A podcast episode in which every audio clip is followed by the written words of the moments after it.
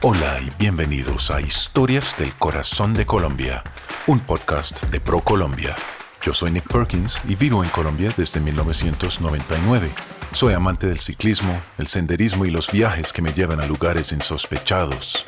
Durante mucho tiempo había soñado con organizar un solo viaje que me permitiera conocer todos los departamentos de Colombia, de principio a fin, pero no lo había logrado hasta este año, cuando por fin pude planear el viaje de mis sueños, un recorrido que me llevaría a los 32 departamentos de Colombia y a su ciudad capital, Bogotá, para pasar un día o dos en cada uno explorando la magia de su geografía, la inmensidad de su biodiversidad y la majestuosidad de sus paisajes, mientras me envuelvo en la calidez de su gente.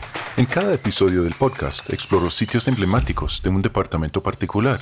En el camino aprendo sobre las costumbres y las culturas de la gente que conozco y grabo sus anécdotas, sus historias y sus leyendas a manera de diario de viaje termina siendo un diario íntimo y muy personal que registra los sabores, los colores y los sonidos de esta tierra de posibilidades infinitas. Colombia tiene algo para todos. Acompáñenme en este viaje sonoro sin precedentes a lo largo y ancho de uno de los países más diversos y fascinantes del mundo.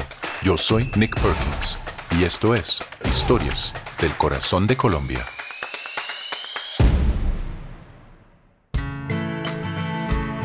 Hoy en el podcast me encuentro en el pueblo muy pintoresco de Barichara, en el departamento de Santander, en el nororiente de Colombia. Barichara es un pueblo muy bonito que se encuentra dentro de las montañas. He oído a gente llamándolo una mini Villa de Leiva, pero para mí eso no es, no es muy justo. Es Barichara. Tiene su estilo particular. Tiene sus calles adoquinados, con sus casas coloniales, y la mayor parte del pueblo está en un estado muy bueno. Hay muy poco desarrollo nuevo que se ve, a diferencia de otros pueblos en esta región, y me estoy dirigiendo para encontrarme con mi guía, Román. Román me va a llevar a un tour caminante en Barichara. Vamos a buscar algunos sitios bonitos para sentarnos y charlar sobre lo que tiene Barichara para ofrecer al turista y también sobre el departamento de Santander en general. Vámonos. Román. Hola, ¿qué tal? Mucho gusto. Mucho gusto, Nick. Sí, me- Sí, ¿qué tal? ¿Cómo bien, estás? todo bien. ¿Cómo Bien. te fue el viaje? Bien, bien, bien. Sí, sí, Bueno, pero ya estás aquí. Me acabo de encontrarme con mi guía, Román Sarmiento, y vamos a salir en un momento a hacer un, un tour caminante de Barichara. Y él me mencionó que justo estamos en una feria, hay una feria del maíz que me interesa mucho, porque de las primeras cosas que le pregunté a Román es dónde encontrar una auténtica arepa santanderiana.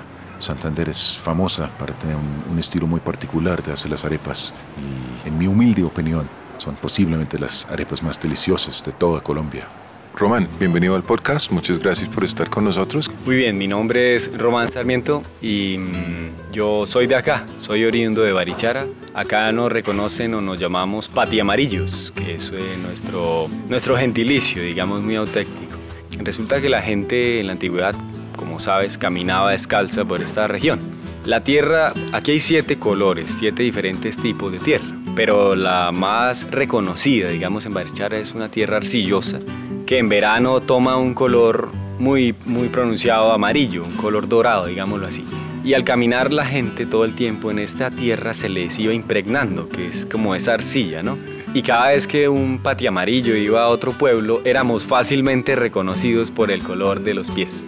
Y así nos quedamos, patiamarillos. Tiene que ver con el color de la tierra y específicamente con nosotros, eh, esa tierra que llevamos pegada ahí a los pies, digámoslo así, con el trabajo y todo esto. Pero Barichara aquí eh, me ha dado la posibilidad de dedicarme al agro. Afortunadamente, pues es uno de, las, de los oficios que mantenemos aquí vivos todavía. Eh, yo en este momento me dedico a la producción de café que es en una parte aquí a 1600 metros sobre el nivel del mar, en Barichara. Es un- una loma algo alta, Barichara está a 1300, un poco más el tema del café. Pero aquí hay una variedad enorme de producción. Aquí encontramos tabaco, encontramos maíz, encontramos frutales, hay frutas exóticas también.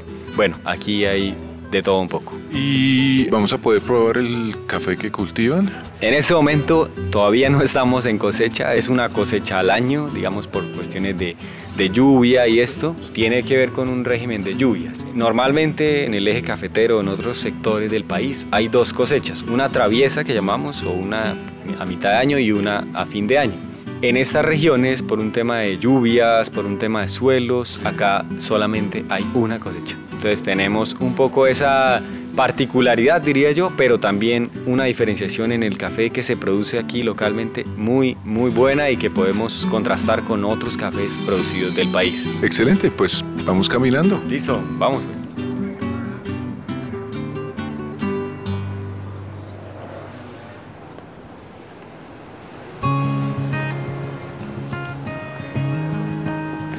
Pues bueno, comenzamos aquí algo que me llama y me llamó mucho la atención cuando yo entré hoy en la tarde es el nivel de conservación aquí en, en Barichara. Estamos en, en, una calle como las muchas de Barichara sí. y lo que veo son casas coloniales muy bien conservadas, se ve muy poco intervención moderna. ¿A qué se debe esto? ¿Es una decisión propia de la gente de Barichara o, sucedió orgánicamente? ¿Por qué se ve tan bello y tan, tan original este pueblo? Pues verás, Nick, es de todo un poco, realmente confluyen muchas razones. Hay una histórica, en los 60s, cuando empezó un periodo de modernización, digamos, del país, 60s, 70s, sobre todo de la parte rural, o sea, de los pueblos, y de las provincias, eh, empezó un fenómeno de transformación de los pueblos, de pasar de la piedra al asfalto. Barichara, por una cuestión de crisis económica, no tuvo la suficiente capacidad económica o financiera para dar esa transición que otros pueblos como San Gil, Socorro, otros pueblos, digamos, más comerciales, sí se dieron a la labor. Era un tema estratégico, un tema de mejorar el acceso, de mejorar la conectividad, es un tema de mercado, ¿sí? Para el 75, para el año 1975, tuvimos la visita del presidente de la época, que era Alfonso López Miquelsen, y lo que él dijo, o él hizo más bien, fue declarar a Barichara monumento nacional y decirles, oiga, esperen ahí, no cambien esto, porque esto ya casi no lo hay. En muy pocos pueblos del país tenemos esto, y esto es lo único que queda original o auténtico de Barichara. Y hay otra particularidad, Barichara y Villanueva, o sea, esta región aledaña, es una zona de cantera, es una zona de mina de piedra superficial o aire libre. Entonces teníamos el material por autonomacia para empedrar el pueblo, para manejar el tema de las construcciones y aquí son muy reconocidos, incluso a nivel nacional, los picapedreros, los talladores de piedra de Barichara tienen mucho reconocimiento y mucho mérito a nivel nacional. Entonces hay muchas razones, tanto históricas como económicas, que dejaron que Barichara mantuviera ese legado, es decir, habían esas cuestiones de, de traición de los picapedreros y esto. Y en ese año que el presidente hace esa declaratoria, Barichara entra en un periodo de conservación. ¿Qué son las actividades típicas turísticas eh, en Barichara? Sí, las actividades ya ahora se han diversificado demasiado, pero ¿qué pueden venir a conocer o a explorar los visitantes?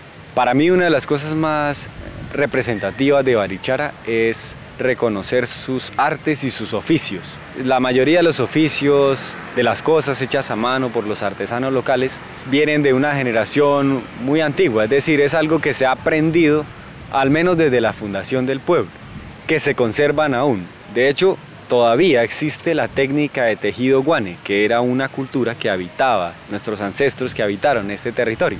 El tejido guane se conserva junto con las alguna cerámica utilitaria, cerámica para cocinar, tejos de barro, en los que se realiza la típica arepa santandereana, en los que se tosta platos tan exóticos como la hormiga culona, por ejemplo, que solo se consigue acá en Santander. Entonces hay cosas que todavía conservamos de ese legado histórico. Todo esto es lo que pienso yo, vale la pena venir a conocer y visitar de Barichar. Acabamos de entrar a la impresionante iglesia central de Barichara, justo en el parque del pueblo. Obviamente, la iglesia está construida de piedra local, son enormes bloques de piedra. La construcción comenzó temprano en el siglo XVIII, me dice Román, y es impresionante en términos de su construcción en bloque de piedra. Creo que para mí de las cosas más impresionantes de la arquitectura son las columnas que sostienen a los enormes arcos que están unos 10, 15 metros encima de nosotros. Y las columnas que son de unos 3 cuatro, tal vez un poco más metros de altura. Son um, talladas de un solo bloque de piedra. No conforman múltiples piezas de piedra, sino es un solo pedazo de piedra que se trae de alguna cantera local. Y el trabajo es increíble. A mi ojo parecen todas idénticas.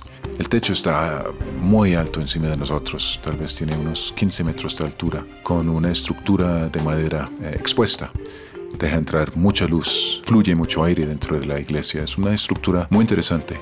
Y la puerta de la iglesia eh, es increíble. Es, una puerta gigantesca de madera. Yo tengo casi dos metros de altura y comparándome con la puerta yo diría que tiene seis o siete metros de altura. Dos puertas enormes, grabadas de forma íntrica y bonita en formas de hojas por los artesanos locales hace muchos, muchísimos años. Y cuando sales de la iglesia, la puerta se abre a una vista muy bonita por el parque del pueblo. Es un parque con pasto, lleno de árboles. Se escuchan las hojas mientras se mueven en la brisa y la vista aquí a mediados de la tarde se ve hacia el otro lado del valle. La vista realmente es muy bonita.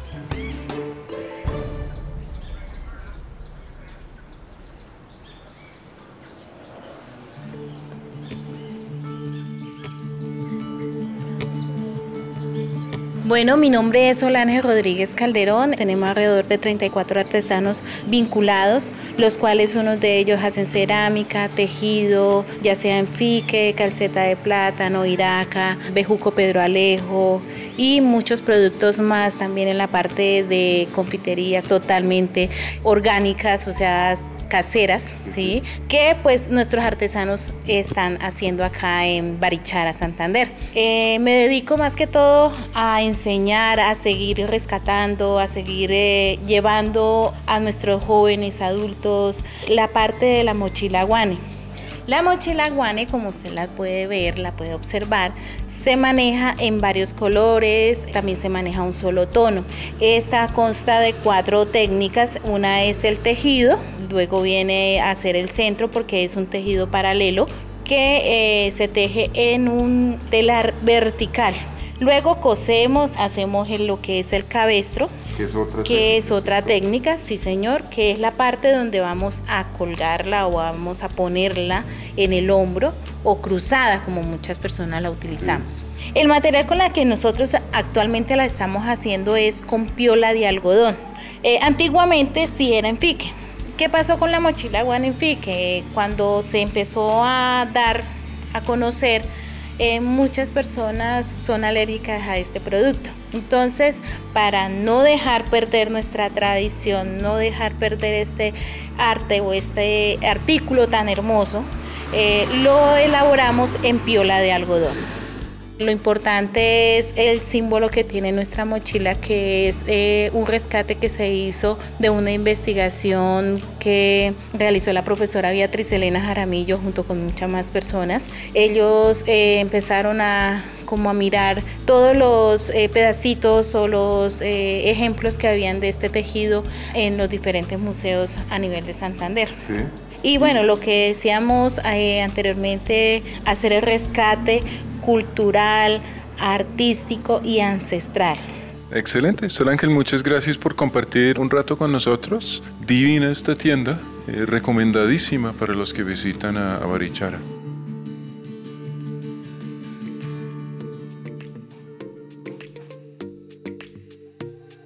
Viendo este cañón, me pregunto por turismo de naturaleza, ¿hay senderismo en el cañón, ciclismo? ¿Qué otras actividades puede disfrutar un turista aquí eh, cuando ya quiere salir tal vez de las calles de Barichara a explorar sus alrededores. Lo primero que me gusta acotar es que es una zona absolutamente segura, es decir, muy tranquilo.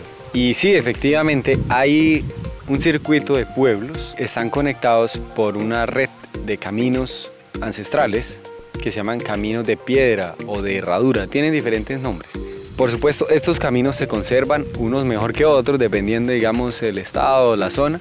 Eh, pero el camino real, por ejemplo, tenemos el más cercano acá, que es Barichara-Guane, que es un tramo relativamente corto de 7 kilómetros, que la gente puede ir perfectamente caminando a pie. Pero si hay caminantes un poco que quieran un poco más, por supuesto, ese camino se extiende alrededor de varios cientos de kilómetros conectando otros pueblos.